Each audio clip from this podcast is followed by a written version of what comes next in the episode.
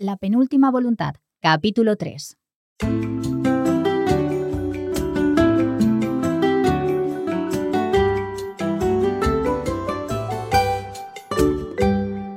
Hola a todos y bienvenidos a La penúltima voluntad. Yo soy Mark. Y yo soy Anabel. Cuéntame, ¿cómo estás? Yo estoy muy bien. ¿Cómo estás tú? Pues bien, pero con ganas de saber lo que ha pasado, lo que es la herencia de Marta. No sé, ¿qué crees que es? Pues no sé, vamos a saber, sin embargo, en este capítulo, ¿no? Eso es. So, as usual, we're going to listen to the chapter. Annabelle is going to read this chapter for us. It's a, a narrative chapter, so we'll read it just as if we were reading a book. And then afterwards, we'll talk a little about what's happened in this chapter. Entonces, ¿está lista? Yo preparadísima. Pues entonces vamos a por ello. Venga.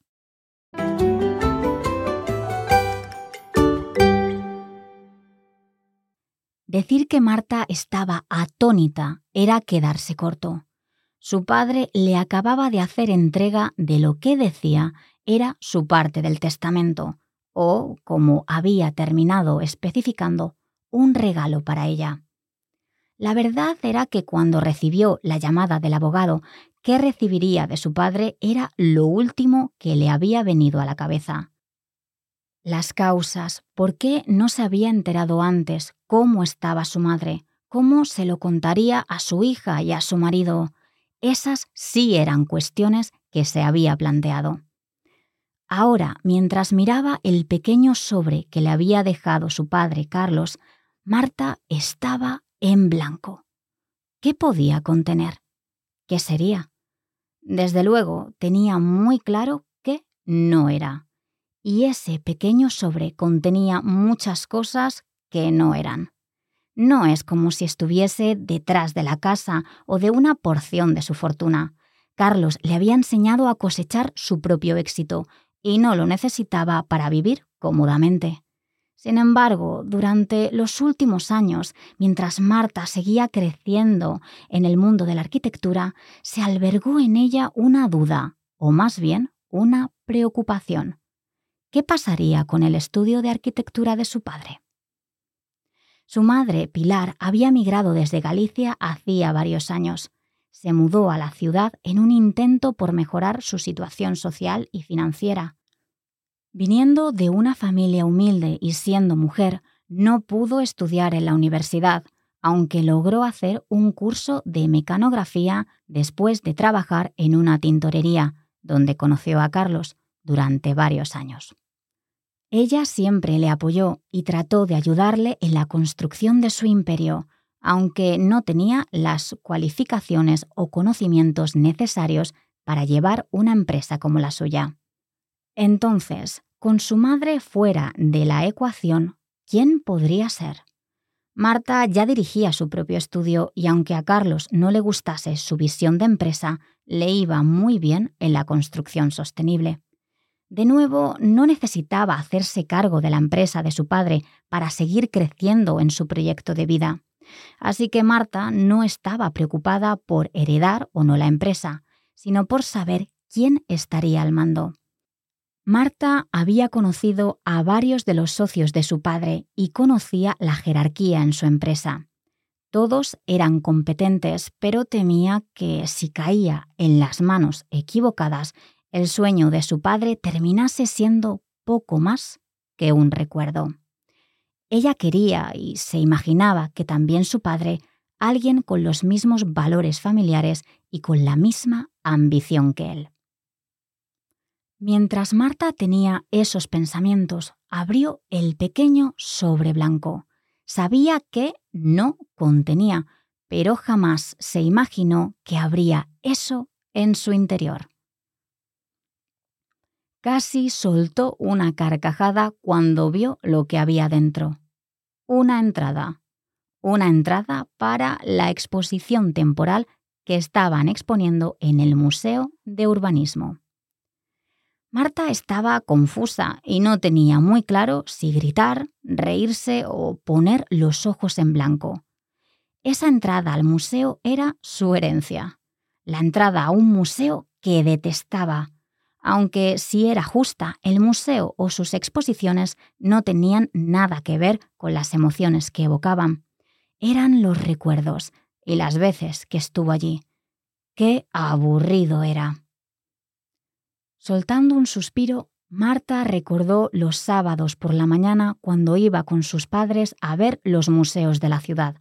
Como adulta agradecía la cultura que le habían dado, pero como niña había odiado cada segundo que había pasado allí. Y así se lo hizo saber a sus padres en una de sus discusiones cuando Marta era adolescente. Su madre la entendió y prometió que harían otro tipo de salidas familiares, pero desde entonces Carlos la miró de una forma diferente.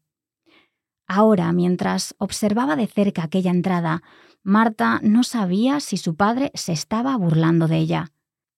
¿Cuáles habían sido sus palabras? Había dicho que esperaba que su regalo o herencia le aclarase sus sentimientos hacia ella.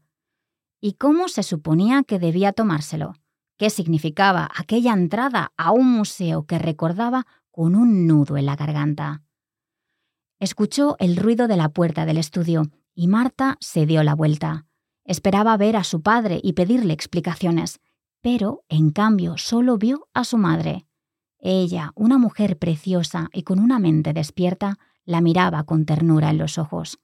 Su madre siempre había sido más comprensiva que su padre. Marta creía que se debía a que Pilar jamás había tenido problemas para expresar sus sentimientos. La llenó de abrazos y de besos desde temprana edad. Pilar había querido ser madre mucho antes, pero debido al estrés y al negocio familiar fue posponiendo su sueño. Su madre siempre le dijo que de pequeña soñaba con una gran familia, pero como empezó a ser madre más tarde, solo pudo tener a Marta. Y la adoraba y la quería con todo su corazón. Su madre se acercó y Marta le enseñó el sobre. Una pregunta sin palabras para la que Marta esperaba su madre tuviera una respuesta.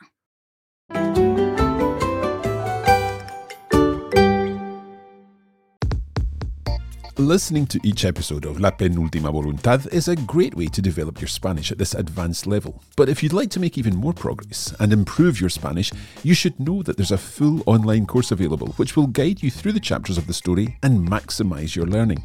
The online course features language study episodes in which Annabelle and I analyse the text of each chapter and discuss all the vocabulary and grammar. There's also an annotated text, which lets you read the chapter of the story and understand everything in detail. We provide a video version of the chapter, and to help you reuse the expressions you learn in the course in your everyday speaking, we've included our Taller Lingüístico audio episode for each chapter. To find out how to access this fantastic resource, head to coffeebreaklanguages.com slash LPV.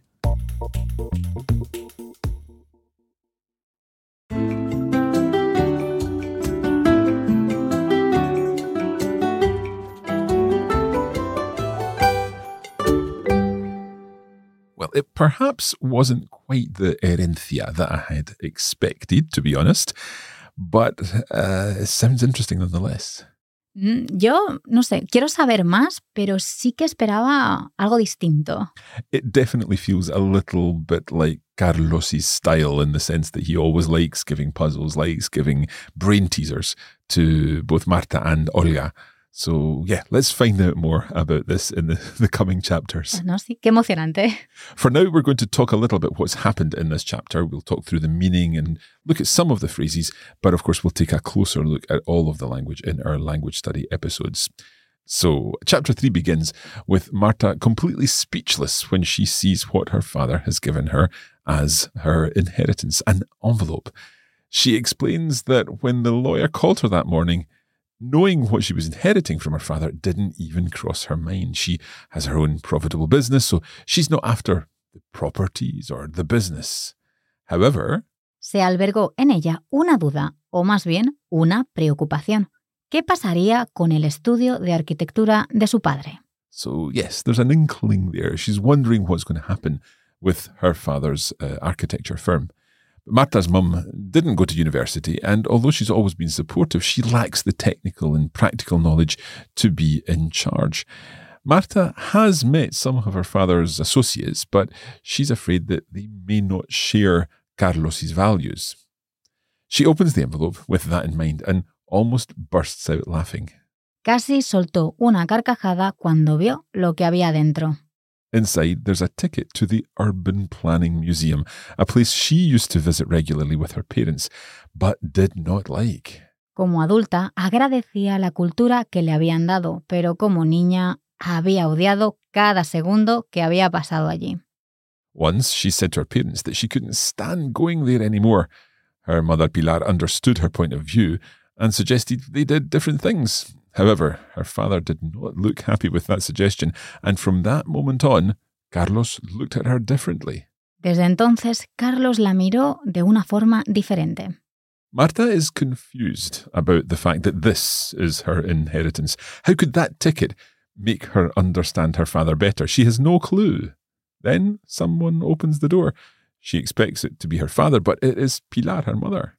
Ella, una mujer preciosa y con una mente despierta, la miraba con ternura en los ojos. Pilar always wanted to have a big family, but since she started her family when she was a little older, she could only have Marta. Pilar always expressed her feelings, and unlike with Carlos, the mother and daughter relationship was a very warm one. But now Marta needs answers about that ticket. She wants to find out what it means, and hopefully her mother can help. Una pregunta sin palabras para la que Marta esperaba su madre tuviera una respuesta. Well, that respuesta will hopefully come in our next episode, which you can look forward to. Again, if you would like to go through the chapter in detail with us, we'll look at every sentence, talk about the language, the verbs, the grammar, all of the interesting concepts in these chapters. And that is in our language study version, uh, which is part of our premium course for La Penúltima Voluntad. That includes uh, these language study versions, uh, lesson notes. Um, there's also a video version of the lesson, and there is even a taller lingüístico in which we look at some of the interesting phrases and uh, develop them in other contexts. You can find out about all of that at coffeebreakacademy.com. Estupendo. Bueno, pues vamos, ¿no? Vamos, sí. Ya está por esta, este episodio. Muchas gracias, Anabel. Gracias a ti y a vosotros como siempre. Y hasta la próxima. Adiós.